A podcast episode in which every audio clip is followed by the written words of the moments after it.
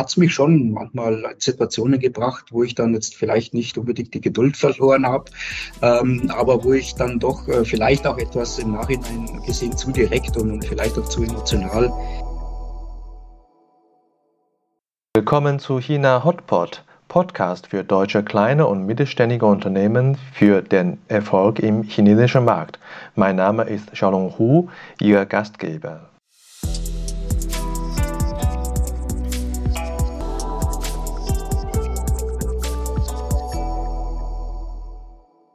Hallo, willkommen zu China Hotpot. Heute Episode 57. Thomas Wiedermann. Senior Projektmanager bei Kong Consult Group. Thomas hat 25 Jahre lang in der Automobilindustrie gearbeitet. Für BMW war er in China fünf Jahre lang tätig, bevor er für eine Great War-Tochter in Europa den Markteintritt betreute. Heute wechselt er in die Beratung. Er möchte seine langjährige Erfahrung in der Automobilindustrie und in dem chinesischen Markt nutzen, Prozesse und Projekte der Kunden effektiv sowie erfolgreich zu gestalten. Er erklärt uns, warum man eine Kulturoffenheit besitzen muss, um Vertriebserfolg in China zu erzielen. Hallo Thomas, danke für deine Zeit. Hallo Xiaolong, danke. Du bist jetzt in Deutschland, aber ich glaube, du wartest jeden Moment auf dein Visum äh, für, von China, oder? Ja, das ist richtig. Das ist äh, äh, im Moment natürlich nicht ganz so einfach aus bekannten Gründen. Wir sind aber dabei mit Hochdruck und äh, hoffen, dass es so bald wie möglich dann für mich auch wieder zurück nach China geht. Ich hoffe Anfang nächsten Jahres dann. Genau, zurück nach China. Gutes Stichwort. Du warst nämlich schon lange für die BMW in China tätig. Äh, wie war damals äh, der Beginn deines äh, China-Aufenthaltes? Äh, kanntest du China vorher oder war das eher ein Blind Date? Das war eher ein Blind Date, das ist ein guter Ausdruck. Ich hatte vorher ähm, nie mit China zu tun. Ich war nie in China gewesen, weder beruflich noch privat, überhaupt in, in Asien oder Südostasien und äh, hatte auch nicht von mir aus jetzt äh, vor oder das angestoßen, nach China zu gehen für BMW, sondern ich bin gefragt worden. Das trifft aber wahrscheinlich auch viele andere Experts genauso zu und habe dann Gott sei Dank Ja gesagt, habe die Gelegenheit genutzt, als ich, wie gesagt, gefragt worden bin. Ja, und hatte dann sehr interessante und auch sehr fruchtbare und, und, und äh, erfolgreiche fünf Jahre in China. Und daher kommt auch der Wunsch und das Ziel, wieder in dieses Land zurückzugehen. Ja, das war 2014, als du in China ankamst oder, oder 15? 2015 bis, also Anfang 2015 bis äh, Ende 2019, also genau fünf Jahre. Genau, 2015.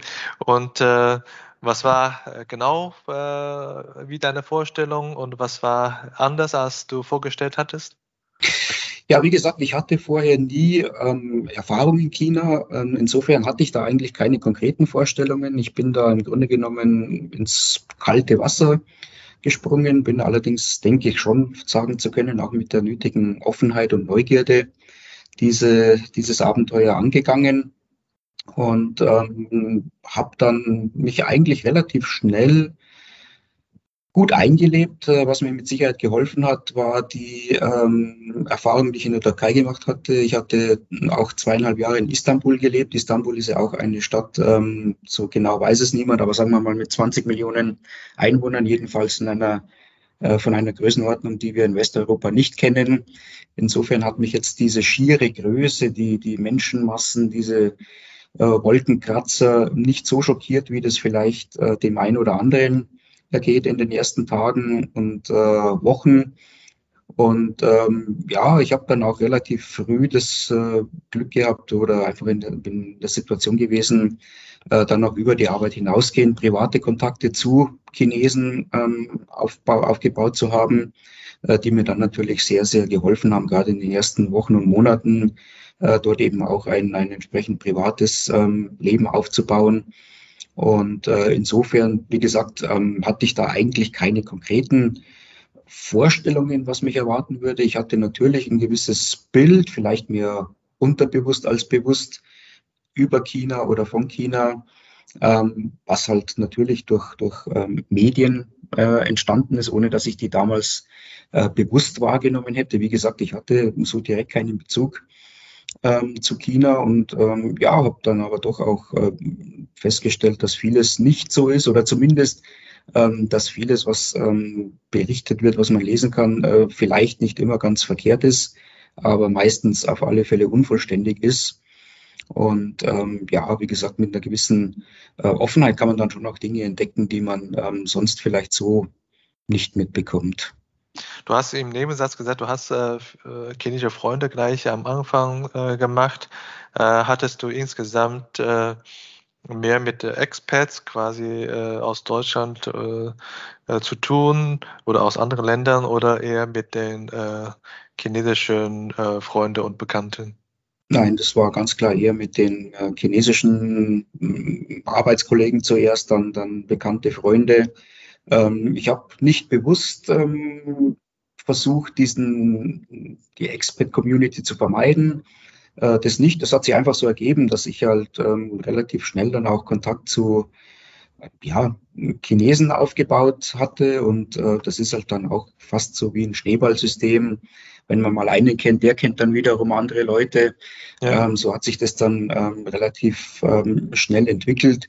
Insofern hatte ich dann auch gar nicht die Zeit und wie gesagt auch nicht das, das übertriebene Interesse da auch noch ähm, über die Arbeit hinaus in der Expert-Community äh, Zeit zu verbringen. Ich habe auch viele äh, Deutsche kennengelernt, die beruflich in China tätig waren, auch mit Familie. Und äh, ich habe den Eindruck, äh, sie haben genau das Gegenteil gemacht wie du, sehr wenig äh, hm. Kontakt äh, zu chinesischen Freunden und Bekannten. Und äh, ich habe auch so ein bisschen den Eindruck, äh, sie, sie haben auch nicht wirklich den Zugang. Also obwohl Beijing mit äh, über 20 Millionen Einwohnern, äh, das war trotzdem nicht leicht für sie, überhaupt mal einen äh, Zugang zu finden zur chinesischen Community. Und wie war äh, damals äh, dein sozusagen Tor zum Glück? Oder wie hat, wie hat es dir geholfen, diese Beziehung zu haben? Ja, also ich war jetzt äh, zwar zum ersten Mal in, in Asien und in China, ähm, aber nicht zum ersten Mal im Ausland und äh, ich habe immer die Erfahrung gemacht, ähm, wenn man mit einer gewissen Offenheit ähm, reingeht, auch mit einer gewissen Neugierde, vielleicht auch mit einer gewissen Demut, dann bekommt man sehr, sehr viel zurück äh, von, den, von den Leuten. Letzten Endes sind es ja Menschen, die auch eine Kultur ausmachen, die ein Land ausmachen. Und insofern war das bei mir von Anfang an klar, dass ich jetzt äh, nicht in den, in den Expats-Community auch meine Zeit verbringen möchte, wobei ich jetzt auch nur für mich sprechen kann. Also natürlich eine Familie mit äh, vielleicht zwei schulpflichtigen Kindern, die dann logischerweise in die internationale Schule gehen, äh, die ergeben ein anderes ähm, Gerüst oder ein anderes ähm, Gerippe als ich jetzt, der ich praktisch alleine war und mehr oder weniger machen konnte, was er ähm, wollte. Äh, insofern muss man auch im Einzelfall natürlich die Randbedingungen in Betracht ziehen. Aber ich denke schon, also das, das A und O ist, man muss das wollen. Ja, man muss sich darauf einlassen. Und ich habe absolutes Verständnis. Ich bewerte das auch gar nicht, wenn ähm, jemand sagt, okay, ich, ich fühle mich einfach mit meinen ähm, ja, Landsleuten wohl, mit denen kann ich die gleiche Sprache sprechen. Kann, wir können über ähm, deutschen Fußball oder deutsches Essen sprechen, ist absolut in Ordnung. Ich kann das völlig verstehen.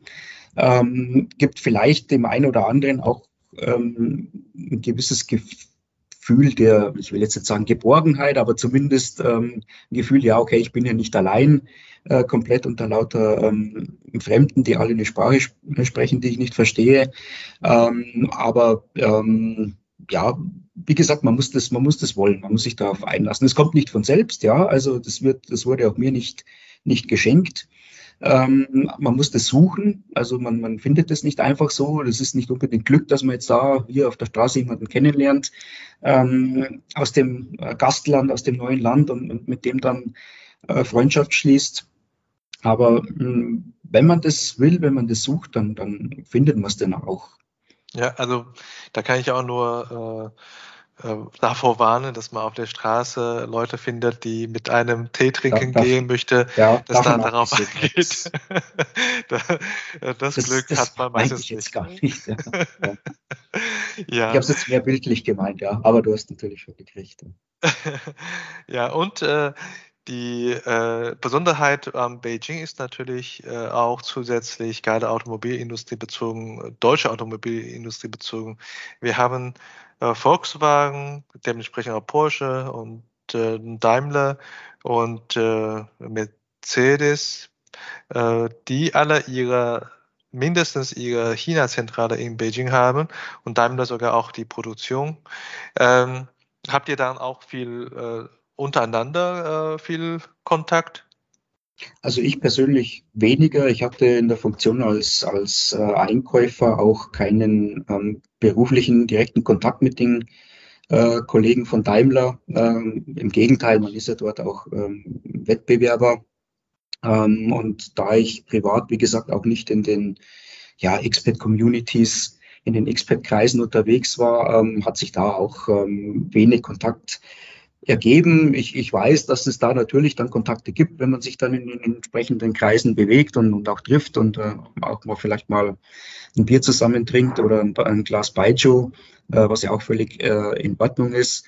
Ähm, die Fluktuation in der Automobilbranche, zumal in China, ist ja auch ähm, gegeben. Also es ist auch nicht ungewöhnlich, dass jemand von äh, BMW zu Daimler wechselt oder andersrum.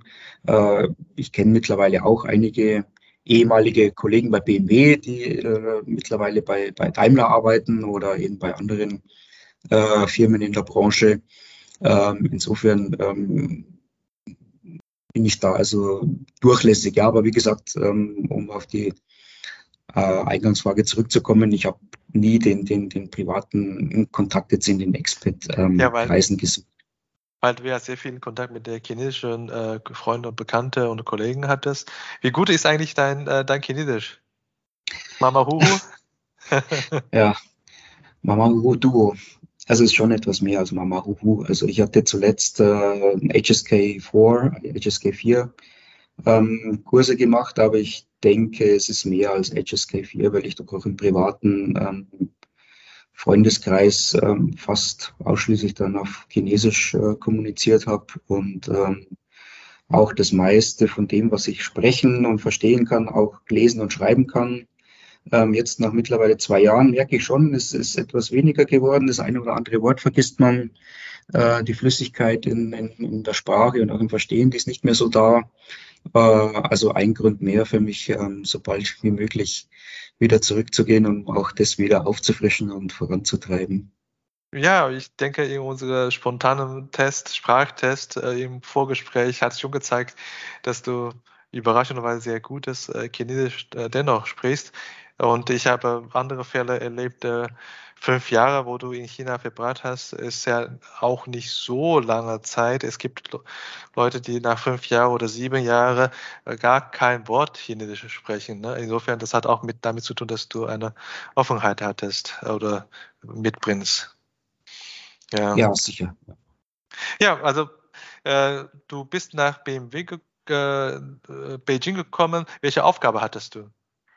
Ich war im Bereich äh, Einkauf und Lieferantennetzwerk äh, tätig als äh, Senior Manager Teamleiter im Bereich Chassis. War dort also verantwortlich für mehrere Commodities, vier bis fünf Commodities. Ähm, Im BMW, in der BMW-Nomenklatur nannte oder nennt sich das Vertikaldynamik. Also das waren nur um ein paar von den Commodities zu nennen, äh, Lenkgetriebe, Lenksäule, das waren Tragfedern, Stabis, ähm, Dämpfer, ähm, solche Sachen, ja. Mhm. Diese sprachliche oder kulturelle äh, Fähigkeit, inwiefern haben die auch dir äh, zum Erfolg gebracht? Äh, direkt jetzt zum beruflichen Erfolg kann ich gar nicht mal ähm, jetzt an einzelnen Beispielen oder Fällen ähm, festmachen. BMW ähm, ist ja ein, ein zwar international operierendes, äh, agierendes Unternehmen, aber von der Herkunft her natürlich ähm, deutsch, ähm, deutsch geprägt ähm, und äh, das auch ähm, auf internationaler Basis entsprechend ausgerollt. Äh, die Prozesse sind weltweitlich, äh, ähm, weltweit vereinheitlicht. Ähm, auch die Unternehmenskultur ist natürlich nur eine. Es gibt die BMW-Unternehmenskultur und die ist in China nicht anders als in, in äh, München oder Dingolfing oder anderen Standorten, ähm, wo BMW äh, präsent ist. Ähm, das ähm, merkt man natürlich schon. Ähm, aber ich denke auch im, im Firmenumfeld damals hat mir das ähm, schon auch geholfen, weil es halt einfach auch eine gewisse Anerkennung erstmal bringt unter Kollegen und äh, dann auch unter Geschäftspartnern, ähm, dass es jetzt direkt ähm, mir Richtung ähm, einem beruflichen Erfolg äh, geholfen hätte oder den ich sonst vielleicht so nicht erreicht hätte, das ähm, kann ich so nicht sagen. Aber das zumindest, mehr, ja.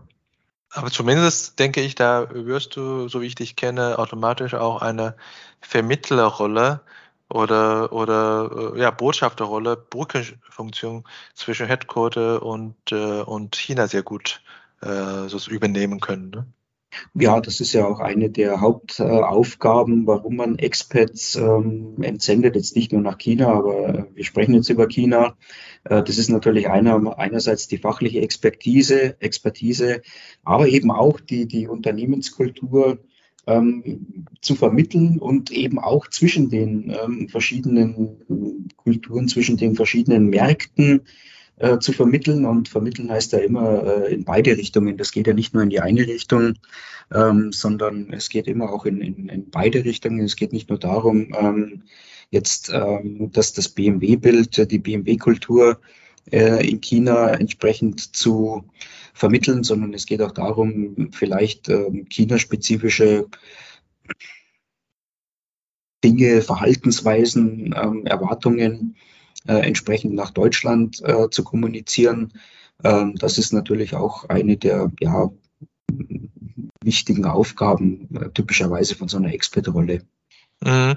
In Bezug auf die äh, unterschiedlichen Funktionen dieser Vermittlungsrolle der Experts oder die Kultur äh, BMWs oder aus der Zentrale in die Niederlassung, äh, ist da wirklich zweiseitig oder in manchen Funktionen ist es dann eher die zentrale äh, Kultur in die Niederlassung? Gibt es überhaupt mal ein, eine Funktion, wo, wo du sagst, da ist vermehrt dann die äh, beide Richtungen vermittelt wird? Also ich denke, in dem Bereich, in dem ich tätig war, das ist ja wirklich nur reiner B2B-Bereich, ähm, da ist es schon so, dass es eher vom Headquarter geprägt ist.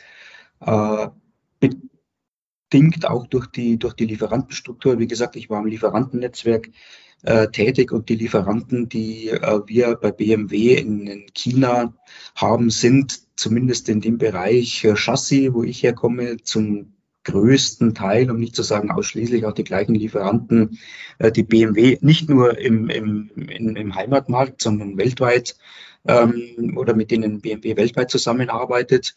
Äh, das sind dann auch wiederum hauptsächlich halt äh, europäische, allgemein gesprochen westlich, äh, Unternehmen westlicher Herkunft. Ähm, aber ich denke schon, dass es in anderen Betre äh, Bereichen, wenn man jetzt äh, Richtung Endkunde geht, also Richtung Vertrieb, Sales, ähm, da mit Sicherheit ähm, eine deutlich größere Anpassung auch an den lokalen Markt gibt und geben muss, weil ähm, ich schon denke, und äh, das kann man ja auch äh, in, in vielen Artikeln nachlesen, dass äh, halt der, der, der Kunde, wenn man es jetzt mal so verallgemeinern äh, möchte, ähm, in, in, in China mitunter andere Erwartungen hat, äh, auf gewisse Dinge auch anders reagiert als jetzt äh, der deutsche Kunde. Mhm. Also im Vertrieb mehr beiderseitig zunehmend mhm. und äh, im Einkauf noch überwiegend äh, die zentrale Verständnis in die Niederlassung zu kommunizieren und zu vermitteln. Wenn man vermitteln muss, heißt es ja, dass man auch einen gewissen Unterschied gibt. Zu welcher Themen oder welche Ansicht sind da überwiegend anders, wo du als Vermittler oder Brücke äh, die Rolle übernehmen musst?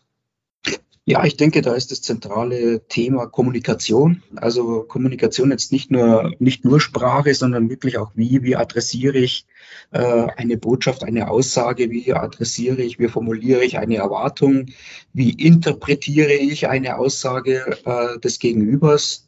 Und ähm, da gibt es ja Unterschiede, ganz grundsätzlich gesprochen, in der Kommunikationskultur, jetzt gar nicht mal unbedingt äh, bezogen auf ein Unternehmen, sondern ganz allgemein in der Kommunikation ähm, zwischen äh, China und, ähm, ich sage jetzt mal Deutschland oder der, der westlichen Welt oder sagen wir mal Europa.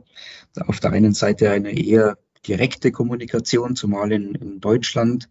Auf der anderen Seite äh, in China oder auch generell in Asien, glaube ich, kann man das sagen, eine eher für unsere Augen oder Ohren indirekte Art äh, der Kommunikation, ähm, die man dann auch erstmal verstehen muss und äh, natürlich dann auch idealerweise zusammenführen muss, um einfach zu vermeiden, äh, dass man äh, ja letzten Endes äh, komplett aneinander vorbeiredet.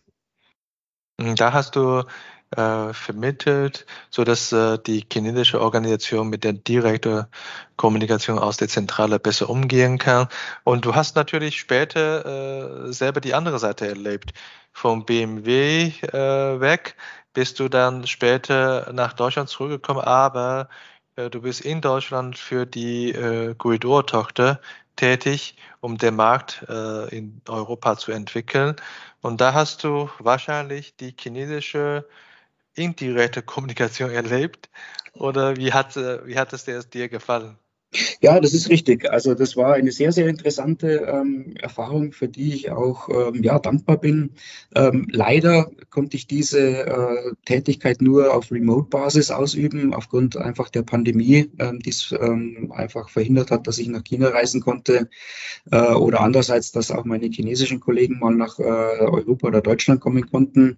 Ähm, nichtsdestotrotz ähm, hat es mir ja auch eine neue Welt, eine neue Geschäftswelt eröffnet, die ich so ähm, vorher nicht kannte. Ähm, wir sprechen hier über ein chinesisches Unternehmen, das durchaus international ambitioniert ist, ähm, aber in dem halt ähm, doch viele Dinge, du sagst nochmal, obwohl ich es nur remote äh, machen konnte, anders ablaufen. Das fängt an vom Personal, wo jetzt bei BMW ähm, es überhaupt keine Frage ist, ob jemand Englisch kann. Das ist einfach äh, Grundvoraussetzung.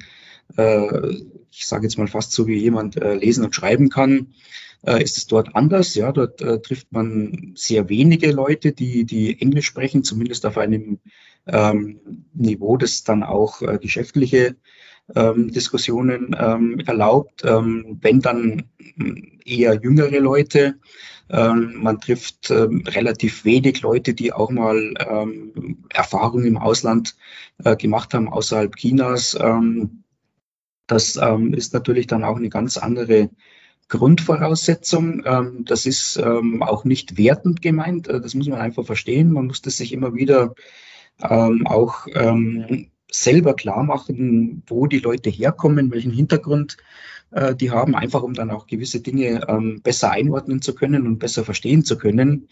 Äh, und äh, dann sind wir eben wieder bei dem Stichwort von gerade eben Vermittlung, um dann eben auch ähm, vermitteln zu können zwischen den ja, beiden Welten, die vielleicht dann manchmal am Anfang äh, wirklich etwas unvereinbar erscheinen mögen, ähm, was sie aber gar nicht sind. Ähm, aber wie gesagt, man muss sich halt darauf einlassen, man muss da auch immer im Auge behalten, und im Hinterkopf, wo ähm, kommen gewisse Aussagen her, wo kommen gewisse Vorstellungen her, wo kommen gewisse Überzeugungen her, um das auch richtig einordnen zu können und, und für sich dann auch bewerten und vielleicht auch in die Richtung bringen zu können, die es dann auch wiederum über, äh, erlaubt, ähm, ja, diese, äh, diese Brücke in eine ähm, dann andere Kultur und andere Realität ähm, zu bauen. Ich kann mich vorstellen, dass es wirklich schwierig war. Zum einen äh, der Gegenüber, jetzt in dem Fall die neue Firma und äh, möglicherweise Vorgesetzte und aber auch Kollege, die eine indirekte Kommunikation pflegen. Auf andere Seite, du musst auch noch das Unternehmen kennenlernen und bestimmte Ziele und äh, Visionen und Strategie äh, noch nicht so ganz nachzuvollziehen. Und äh, und ähm, da denke ich, das ist doch nicht einfach, wirklich die Botschaft rauszuholen. Und äh, wie, äh, wie, wie hast du das, äh, äh, diese, diese Phase äh, sozusagen gemanagt? Hat dir im, im Nachhinein doch die direkte Kommunikation bei BMW besser gefallen? Ich will nicht sagen, besser gefallen ich komme halt daher, ja. Also das ist, das ist mir auch angeboren und, und äh, grundsätzlich, glaube ich, bin ich vom, vom Typus auch äh, jemand, äh, der eine direkte Kommunikation bevorzugt. Wobei man muss da äh, auch vorsichtig sein. Also ähm, wenn wir sagen direkte Kommunikation versus indirekte Kommunikation, dann muss man das auch richtig ähm, einordnen. Also das heißt auf keinen Fall äh, ehrlich gegenüber versus unehrlich. Also das ist es genau nicht. Das ist halt äh, anders. Also wenn ich jetzt sage direkte Kommunikation, ähm, dann, dann ist es halt typischerweise einen gewissen Sachverhalt äh, eine Frage äh, auch so zu formulieren, äh, dass sie dann vielleicht auch auf eine, auf eine ähm, klare Antwort äh, hinausläuft. Ähm, also es ist nicht irgendwie jetzt ähm, bewusst was ja, verstecken zu wollen. Ähm, es, das, das gibt es ja auch, auch bei uns, auch in Deutschland, wenn ich, wenn wir nur an das Stichwort äh, Politsprech denken, ja, da, da, das ist ja genau das Gegenteil von direkter äh, Kommunikation, sondern da wird äh, geschwurbelt, da wird geschwafelt, äh, wie beim Deutschen sagen, ohne, ohne jegliche Inhalte. Also das ist nicht die indirekte Kommunikation, die ich meine. Also ähm, wie gesagt, wenn wir jetzt über diesen, diesen kulturellen Unterschied sprechen, äh, direkte gegenüber indirekte Kommunikation, dann ist das halt einfach, ähm, wie gesagt, auch kulturell bedingt, ähm, aber nicht vor dem Hintergrund, dass man vielleicht irgendwas nicht sagen möchte, irgendwas vielleicht auch bewusst verstecken äh, möchte, sondern es ist halt einfach eine andere Art, sich, sich ähm, ja, auszudrücken. Und mhm. das, das, das muss man halt verstehen und, und, und einordnen und bewerten können. Hat die äh, indirekte aber manchmal doch offene äh, Kommunikation. Ich, ich mache den Unterschied zwischen direkter und offener Kommunikation. Hat diese äh, indirekte Kommunikation äh, bei der Ecuador-Tochter dir dann dementsprechend auch Überraschungen mitgebracht? Also Überraschungen im, im, im Großen gesehen, nein, weil ich ähm, aus gewissen Gründen wusste, was mich ähm, erwarten würde. Aber dann im täglichen ja, Zusammenarbeiten ähm, hat es mich schon manchmal in Situationen gebracht, wo ich dann jetzt vielleicht nicht unbedingt die Geduld verloren habe, ähm, aber wo ich dann doch äh, vielleicht auch etwas im Nachhinein gesehen zu direkt und, und vielleicht auch zu emotional äh, geworden bin, was dann, äh, denke ich, auf der anderen Seite auch ähm, ja zu einer gewissen vielleicht Verwunderung ähm, geführt hat, vielleicht auch zu einer gewissen zu einem gewissen unbequemen äh, Gefühl ähm, kann ich nicht äh, beurteilen, nur vermuten. Wie gesagt, ich hatte leider nie die Möglichkeit, äh, mit den äh, ehemaligen Kollegen und Kolleginnen an einem Tisch zu sitzen, aber es würde mich nicht erstaunen, wenn es, wie gesagt, in der einen oder anderen Situation so gewesen wäre. Ja, also danke für deine Offenheit und äh, in unserem Gespräch sind wir auch äh, sehr dankbar, wenn unsere Interviewpartner über Lessons Learned sprechen. Und äh, Lessons Learned äh, jetzt in deinem Fall, du bist ja jetzt in die Beratung gegangen, um den chinesischen Markt zu entwickeln. Was denkst du aus der äh, äh, gemachten Erfahrungen mit den chinesischen Kunden, äh, oder mit den chinesischen Vorgesetzten damals bei Great War ist in der eher die chinesische Kollegen und Vorgesetzten und Zentrale. Ähm, was würdest du aus dieser Erfahrung herausnehmen als Lessons äh, für die zukünftige Behandlung chinesischer Kunden? Ja, also auf alle Fälle ähm, den, den chinesischen Kunden und, und ich habe mir das auch zum Ziel gesetzt, ähm, auch äh, chinesische Kunden zu finden. Da haben wir im Moment noch relativ wenige. Unsere Kunden, äh, auch in China, die kommen im Moment noch hauptsächlich aus dem, ja, aus dem europäischen, aus dem deutschen Raum halt über entsprechend die, die Niederlassungen dann in, in China, was halt für, auch für unsere äh, viele unserer Kunden mittlerweile der wichtigste äh, Markt oder Einzelmarkt äh, ist. Ähm, aber natürlich versuchen dann das Gegenüber zu verstehen, wie sind die Erwartungen, ähm, aber auch gleichzeitig ähm, in der sehr frühen Phase ähm, so sachlich wie möglich, so klar wie möglich ähm, und so direkt wie nötig äh, darzulegen, was, was wir als Berater leisten können, ähm, was realistisch ist. Das kann durchaus ambitioniert sein, soll es auch sein. Das äh, schreiben wir uns ja auch auf die, auf die Fahne, dass, dass wir auch selber uns gegenüber sehr, sehr ambitioniert sind und, und sehr hohe äh, Ansprüche an uns selber stellen. Aber man muss ähm, schon versuchen, wie gesagt, von Anfang an ähm, eine Klarheit darüber oder einen Konsens darüber zu erzielen, was sind die, die Erwartungen auf beiden Seiten, was äh, möchte man erreichen ähm, und wie sind die Randbedingungen dafür. Das, das äh, glaube ich, ist ganz wichtig, das in einer frühen Phase ähm, geklärt zu haben, auf die man sich dann auch äh, gegebenenfalls ähm, im späteren Verlauf wieder berufen kann einfach um zu vermeiden, dass man ähm, ja komplett ähm, aneinander vorbeiredet, ähm, vielleicht völlig unterschiedliche Erwartungen, völlig unterschiedliche Vorstellungen hat, ohne die jemals ausgetauscht oder zumindest gegenseitig so verstanden äh, zu haben. Und dann letzten Endes natürlich auch sich irgendwann dann potenziell in einer ähm, gefährlichen Situation äh, wiederzufinden, wo man dann vielleicht konfrontiert wird ähm, mit, ähm, ich will jetzt nicht sagen Vorwürfen, aber ähm, vielleicht mit, mit, mit Aussagen, ja, und, und wir hatten uns eigentlich schon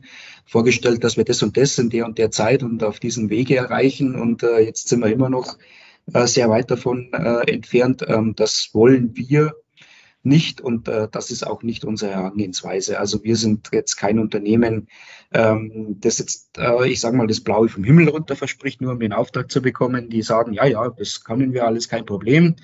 Äh, und äh, wenn wir es dann am Ende nicht schaffen, dann äh, ist es halt so, ähm, sondern wir haben schon den Anspruch, ähm, dann auch entsprechend die, äh, die Leistung zu erbringen und dann dem Kunden natürlich auch den entsprechenden Mehrwert äh, zu generieren. Und äh, deswegen ist es denke ich, und davon bin ich überzeugt, sehr, sehr wichtig, dort, wie gesagt, in einer ganz frühen Phase der Zusammenarbeit Klarheit darüber zu erzielen, was sind die gegenseitigen Erwartungen und die Möglichkeiten. Das ist natürlich ein, ein sehr äh, ja, gutes äh, Ziel und äh, dennoch ist es nicht so leicht zu erzielen und äh, gerade bei chinesische Kunden. Wie konkret äh, oder wirst du äh, unternehmen, damit du diesen präzisen Bedarf äh, niederschreiben oder, oder wirklich äh, festlegen für dich definieren kannst, aber auch für den Kunden und auch gemeinsame, äh, ja, gemeinsam dasselbe Verständnis äh, zu erzielen? Ja, also ich kann jetzt darauf keine allgemeingültige Antwort äh, geben. Das ist fallbezogen ähm, auch jeder chinesische Kunde ist nicht gleich, das ist ja ganz klar. Also genauso wie äh, jeder deutsche Kunde äh, nicht gleich ist oder jeder deutsche Lieferant. Also allein deswegen äh, muss man schon ähm, fallbezogen angehen. Äh, und es ist auch nicht jedes Projekt gleich. Äh, ich kann jetzt vielleicht nur mal ein Beispiel als Referenz nehmen. Ich komme jetzt wieder zurück auf die Erfahrung, die ich eben hatte bei der äh, chinesischen Firma, bei der Tochter von äh, Great Wall. Da ging es um das Thema Lieferantenqualifizierung. Ähm, man wollte, ich denke, das Ziel ist nach wie vor das gleiche, äh, Lieferant bei einem deutschen OEM werden, bei einem deutschen Premium-OEM. Und ähm, ich hatte es vorher mal kurz erwähnt, ich wusste von vornherein, äh, auf was ich mich einlassen würde. Aber ähm, da ist es halt einfach oder würde ich, bin ich auch so äh, vorgegangen, äh, skizzieren. Das ist ähm, etwas, was ich halt kenne, eben auch aus der Funktion als, als Einkäufer beim OEM, Lieferantenqualifizierung. Das habe ich oft genug selber gemacht. Insofern glaube ich schon zu äh, sagen zu können, da, da weiß ich ein bisschen, äh, wovon ich spreche. Ähm, das einfach darzulegen mit, mit äh, Zeitschiene, mit, mit, mit äh, Inhalten, mit verschiedenen Etappen, äh, mit verschiedenen Ampeln, Gateways, ähm, äh, mit Vergleichen äh, aus, aus, äh, von anderen Lieferanten in dem Fall, ähm, wie lange sowas dauert, auf was man sich einlassen muss, einfach um da von vornherein ähm, nicht nur ein Gefühl zu bekommen, sondern im idealer im idealen Fall ein, ein Commitment zu bekommen, zu sagen, okay, gut, den Weg, den gehen wir von Anfang bis Ende. Und ähm, wenn man da von Anfang an feststellt, dass man eben jetzt nicht über 10 Prozent, 20, meinetwegen 25 Prozent Abweichung der Vorstellungen spricht, da findet man dann, denke ich, immer eine Lösung oder in den meisten Fällen wird man da eine Lösung finden. Aber wenn man einfach über, ja, ich sage jetzt wirklich diametral entgegengesetzte äh, Vorstellungen spricht, wo man dann vielleicht auch sagen muss, also bei, bei aller ähm, Freundschaft und aller Offenheit, ähm, das wird so nicht funktionieren, zumindest nicht mit uns als, als, als Partner oder als, als Berater, als Unterstützer. Ähm, das sind wir nicht in der Lage zu leisten. Ähm, wie gesagt, es mag durchaus andere geben, die dann sagen, komm, ich mache das, ähm, Hauptsache ich den Auftrag. Ähm, unser Anspruch ähm, ist das mit Sicherheit nicht. Ja, also verschriftlichen und niederschreiben, besser für besseres Verständnis, alles richtig. Ähm, ich kann gut, aber auch gut vorstellen, mich ganz gut vorstellen, dass man doch äh, mehrfach äh, hinterfragen muss und, äh, und Fragen wiederholen muss, Absolut, um das auch ja. bestätigen zu lassen. Absolut, ja. Das heißt, äh, gepaart mit dieser äh, Niederschrift von Bedarf und mehrfach nachfragen und bestätigen, das ist doch sehr zeitaufwendig. Also wenn man nicht eine Sympathie ausstrahlt oder nicht die Offenheit äh, hat gegenüber der, der fremden Kultur oder der anderen Kultur, das würde man, glaube ich, äh, als Verkäufer nicht, nicht wirklich bringen, oder? Ja, es ist, es ist mit Sicherheit intensiv, klar. Und deswegen ist er die, die erste Phase, glaube ich, äh, wirklich ähm, entscheidend für den, für den weiteren Fortgang. Einfach um dann auch ähm, möglichst früh eine Entscheidung äh, Go on, oder No-Go zu treffen. Ja, gehen wir weiter oder gehen wir nicht weiter? Wie gesagt, ähm, wir haben im Unternehmen den, den Anspruch, äh, Projekte und, und überhaupt die Kunden von ähm, der ersten Phase bis zur Implementierung ähm, und, und darüber hinaus ähm, zu begleiten. Äh, wir wollen Mehrwert generieren. Äh, wir wollen äh, erfolgreich sein, auch für und im Sinne unserer Kunden. Und wir wollen es vermeiden, dass wir uns dann, wie gesagt, da in einer Situation ähm, vielleicht sehenden Auges begeben, wo wir sagen, okay, wir haben es ja sowieso gewusst oder gesagt, aber wir haben es halt trotzdem mal versucht. Ähm, das das ähm, ist nicht unser Anspruch und das ist nicht unsere Herangehensweise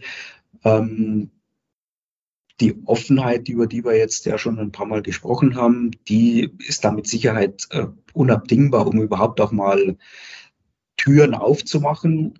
Ähm, ich denke auch, und das denken auch wir im Unternehmen, deswegen sucht man ja auch ähm, oder hat jemanden äh, gesucht, der aus Deutschland fürs Unternehmen nach China geht. Das ist nicht unbedingt mich, den Thomas Wiedemann, sondern äh, allgemein gesprochen, ähm, weil man äh, dort halt auch einen gewissen, ja, einen gewissen Eindruck halt auch äh, erzielen kann. Ähm, Deutschland oder, oder die Deutschen allgemein sind ähm, nach wie vor äh, gut angesehen in äh, China. Das, äh, denke ich, äußert sich nicht nur in der Vorliebe ähm, der Chinesen für deutsche Premium-Automobile, äh, sondern ich denke auch, dass das äh, in, in, mehrerer Hinsicht auch im Alltag eine Rolle spielt. Dirgo heißt ja so viel wie das, das ähm, ja, ähm, ähm, saubere Land oder ähm, das, das, das äh, tapfere ähm, Land. Also man, man, man hat da schon noch einen gewissen, denke ich, ähm,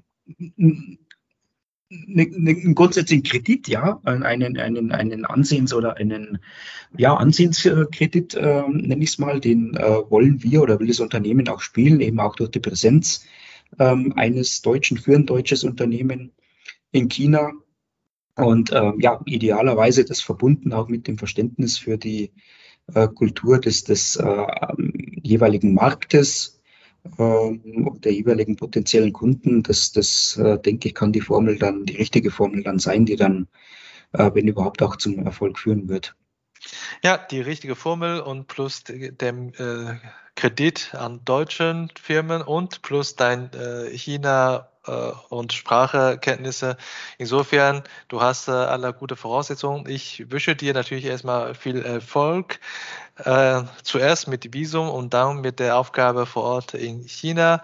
Wir sind äh, am Ende von unserem inhaltlichen Part. Äh, ich habe zum Schluss noch ein paar Privatfragen oder persönliche Fragen. Ich bitte um kurze Antwort.